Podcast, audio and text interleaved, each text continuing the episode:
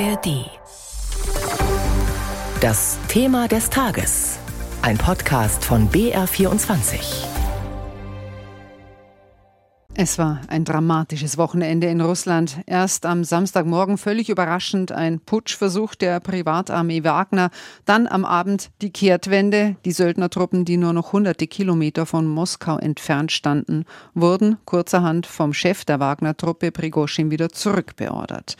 Der Machthaber von Belarus, Lukaschenko, hat dabei eine entscheidende Rolle gespielt. Über die Ereignisse in Russland spreche ich jetzt mit Johannes Grotzky, unserem langjährigen Moskau Moskau-Korrespondenten. Seit Jahren ist er auch als Dozent für Osteuropa-Studien an der Uni Bamberg tätig und er gilt als ausgewiesener Russlandkenner. Er ist heute Morgen zu uns ins Studio gekommen. Guten Morgen. Einen schönen guten Morgen, Frau Strasser.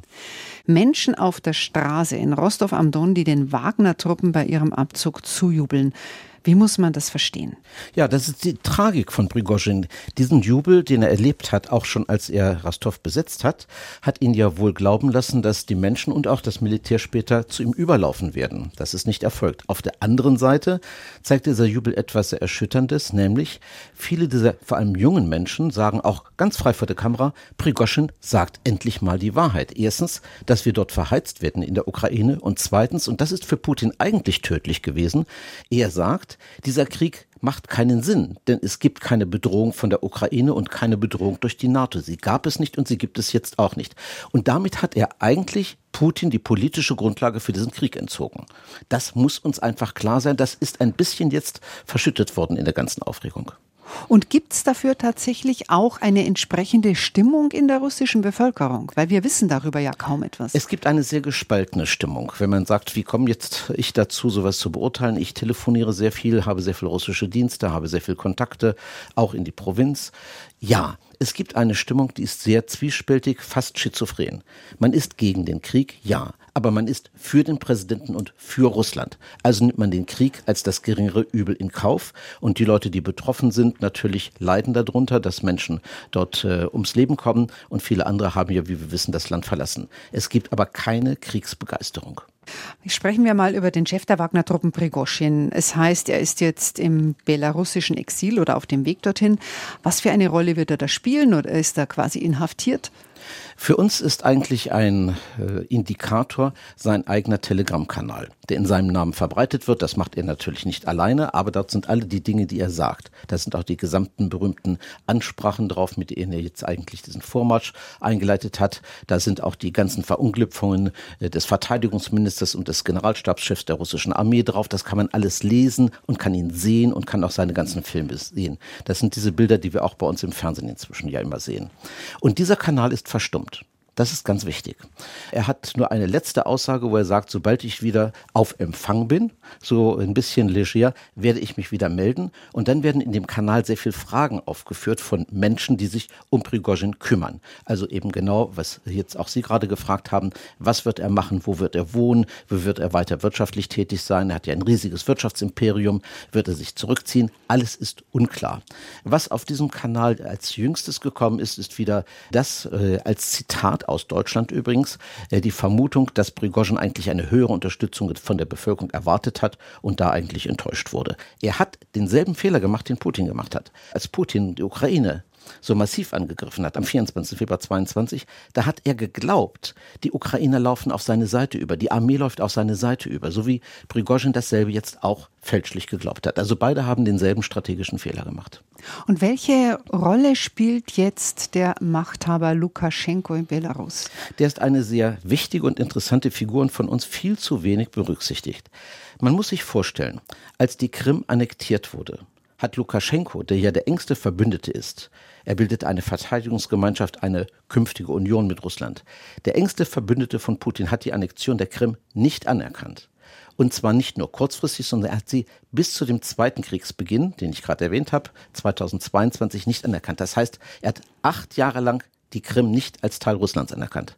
Äh, das Zweite, er hat nach Kriegsbeginn noch der Ukraine zum Unabhängigkeitstag gratuliert. Er hat Kontakte in die Ukraine unterhalten, er hat Flüchtlinge aus der Ukraine aufgenommen und er hat mehrfach, zuletzt vor gar nicht langer Zeit, hat er im März einen großen Auftritt gehabt, der bei uns auch kaum berücksichtigt wurde, weil man nach Weißrussland so wenig schaut und nach Belarusland. Da hat er ganz klar gefordert einen sofortigen Waffenstillstand. Und zwar nicht zu den russischen Bedingungen. Die Russen sagen Waffenstillstand ja, wenn die annektierten Gebiete sofort als Russland anerkannt werden. Das ist auch die offizielle Linie, die Sie von russischen Offiziellen immer hören. Er sagt nein, es muss ein Waffenstillstand sein, der erstmal überhaupt die Waffen zum Schweigen bringt und dann können wir in Ruhe über alles reden. Das heißt, er hat immer wieder Positionen, die sind anders, als wir sie erwartet hatten, weil sie nicht 100% deckungsgleich sind mit Putin, obwohl er eigentlich letztlich der Lakai von Putin zu sein scheint. Also, aber es könnte dann demnach vielleicht sogar sein, dass er eben von der Fahne geht langfristig?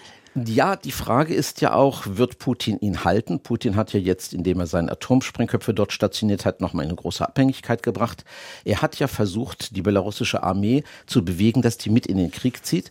Da gibt es auch eine Aussage von Lukaschenko, die so interessant ist. Er hat gesagt, es wird nie ein belarussischer Soldat einen ukrainischen Soldaten angreifen oder umbringen. Das ist unsere Brudernation, das machen wir nicht. Also das sind Positionen, die würde man von Putin überhaupt nicht hören.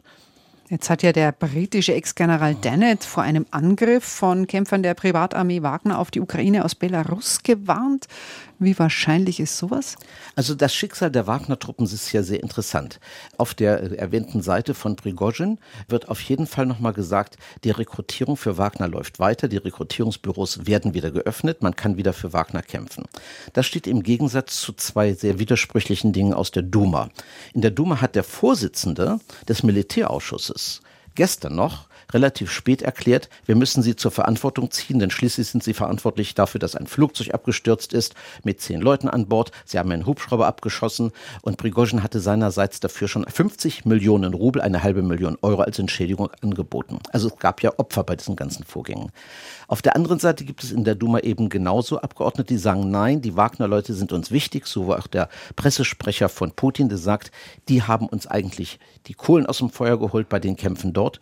Und jetzt ist die große Vermutung, es gibt viele Strategen, die sagen, es könnte sogar etwas Verrücktes passieren, dass man die Wagner-Truppen von Belarus aus, das ja nördlicher liegt, ansetzt, um Richtung Kiew noch einmal einen Vorstoß zu wagen. Das wäre natürlich das Verrückteste und das wäre so etwas wie so die Bewährungsprobe, wenn ihr das schafft, dann seid ihr rehabilitiert. Das ist eine Spekulation, eine strategische, aber vielleicht auch eine Möglichkeit. Und noch eine letzte Frage. Wie geschwächt steht Putin jetzt wirklich da?